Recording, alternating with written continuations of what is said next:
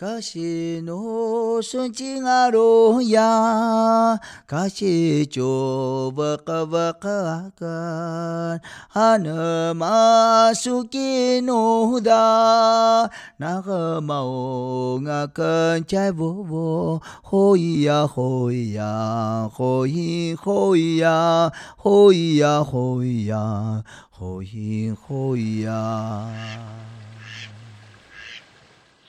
白胡子船长和黑胡子船长。从前，莲之岛上有个小渔村，村民以擅长捕鲑鱼闻名。小渔村里有位白胡子船长，白胡子船长已经在村子里最棒的渔船“连结号”上出海三十年了，很受船员爱戴。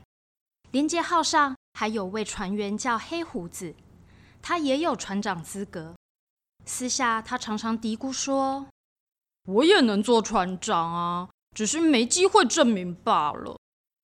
随着时间经过，莲枝岛的工业技术越来越发达，可是同时也破坏了海洋环境，导致鲑鱼数量年年下降，日子越来越难过，村民们都很着急。白胡子船长背负着村民的期待，决定冒险出海到更远的地方。白胡子船长和船员们历经了三天三夜的航行，在暴风雨中看到了海怪乌苏拉。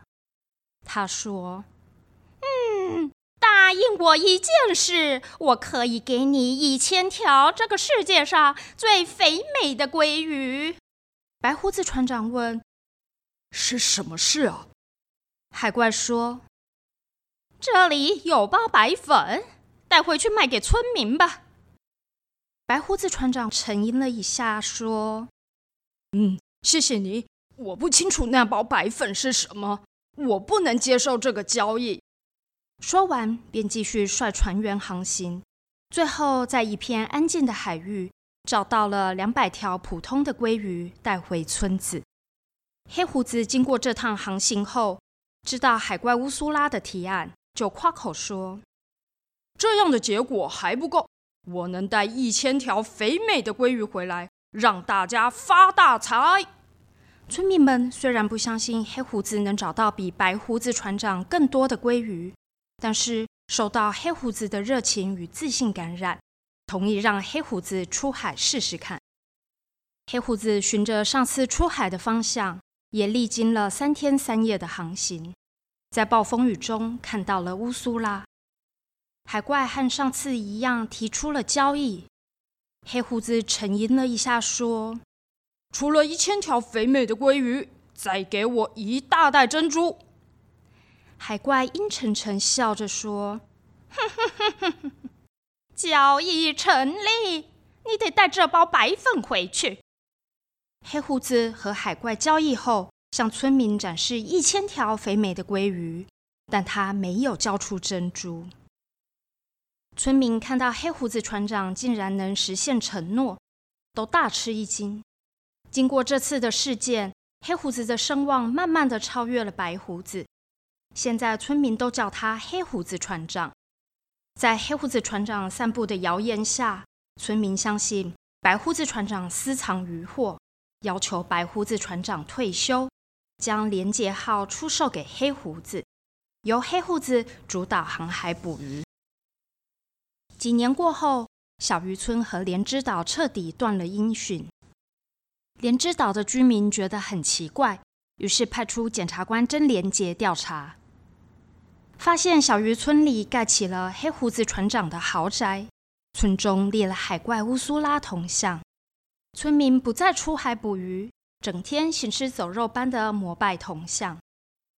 经过真连结明察暗访，才知道这些年。黑胡子船长一直协助海怪走私白粉，村民服用的白粉都中了海怪的毒，任由海怪予取予求。莲之岛的检察长知道这个消息后，赶紧动用了全国之力追捕黑胡子船长和海怪乌苏拉。最后，在豪宅的地下室找到了黑胡子和尘封已久的连结号。小朋友们，爱惜生命，远离毒品。从小养成守法守纪的品德，是对自己负责任的一种表现。身为知道这个故事的最后一人，我有义务要把这个故事流传下去。莲之岛破获这个毒品案件后，将扣押的连结号交给行政执行署廉能分署拍卖。经过激烈的喊价后，被一个留有白胡子的老人买走。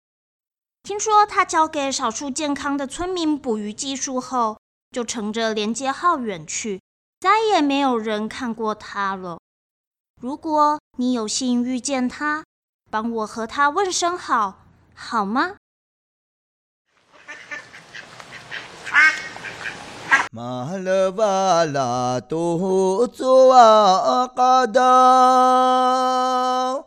लायलाताच्या केनात वत बलानला आया अंगानो आई